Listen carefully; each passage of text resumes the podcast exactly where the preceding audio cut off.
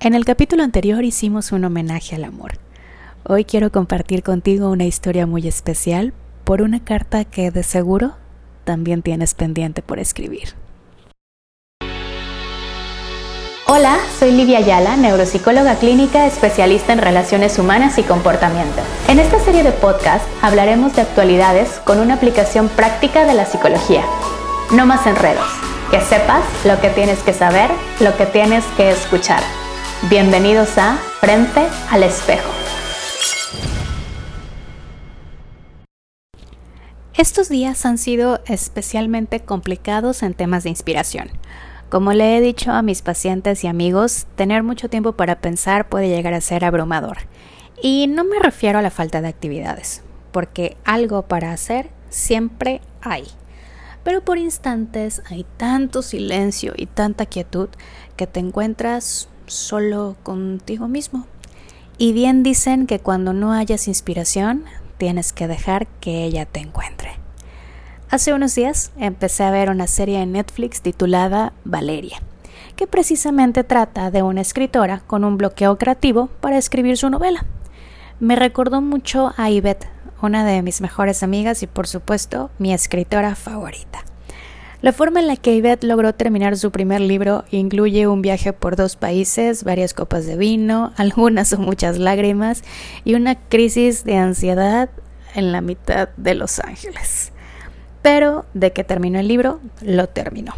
Lo que ella no sabe es que la presentación de su libro será un capítulo especial de este podcast. Regresando al punto de la inspiración, Empecé mil historias y a ninguna le encontraba ni sabor ni conclusión.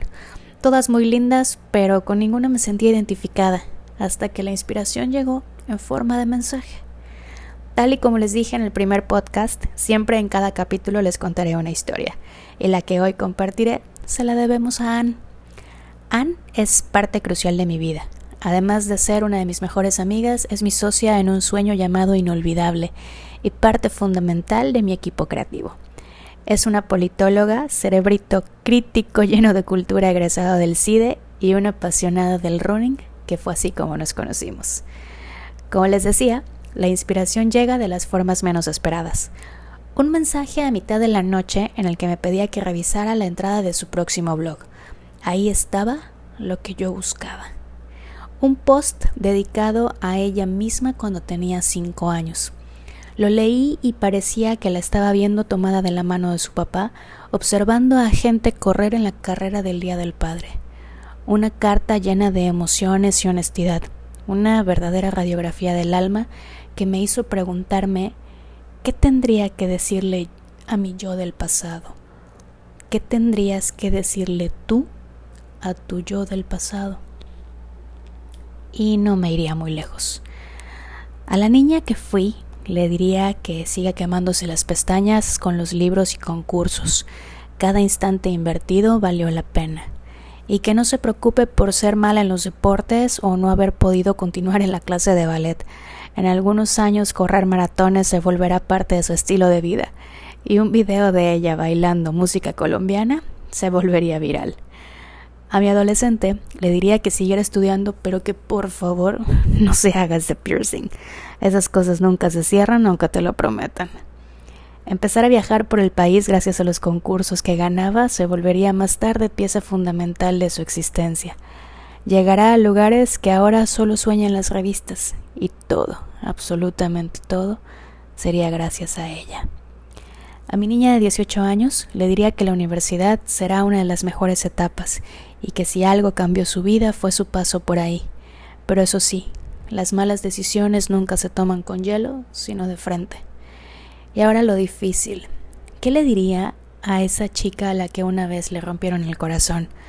¿Qué le diría a esa chica que lloró destrozada en los brazos de una de sus mejores amigas mientras la vida parecía hundirla? ¿Qué le diría cuando la envidia pudo más que la amistad?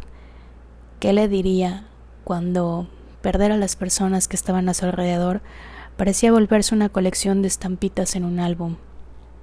¿Qué le diría del día en el que le dio miedo el amor? ¿Qué le diría del día en el que solo ir por un café se volvería pieza clave de su vida? ¿Qué le diría del día en el que lloró por un pasaporte vacío porque no vio pasar el tiempo vuelto monotonía. ¿Qué le diría de aquel viaje que nunca debió de hacer? ¿Qué le diría a ese cúmulo de decisiones poco acertadas que dejaron cicatrices no solo en el cuerpo, sino también en el alma y en el corazón?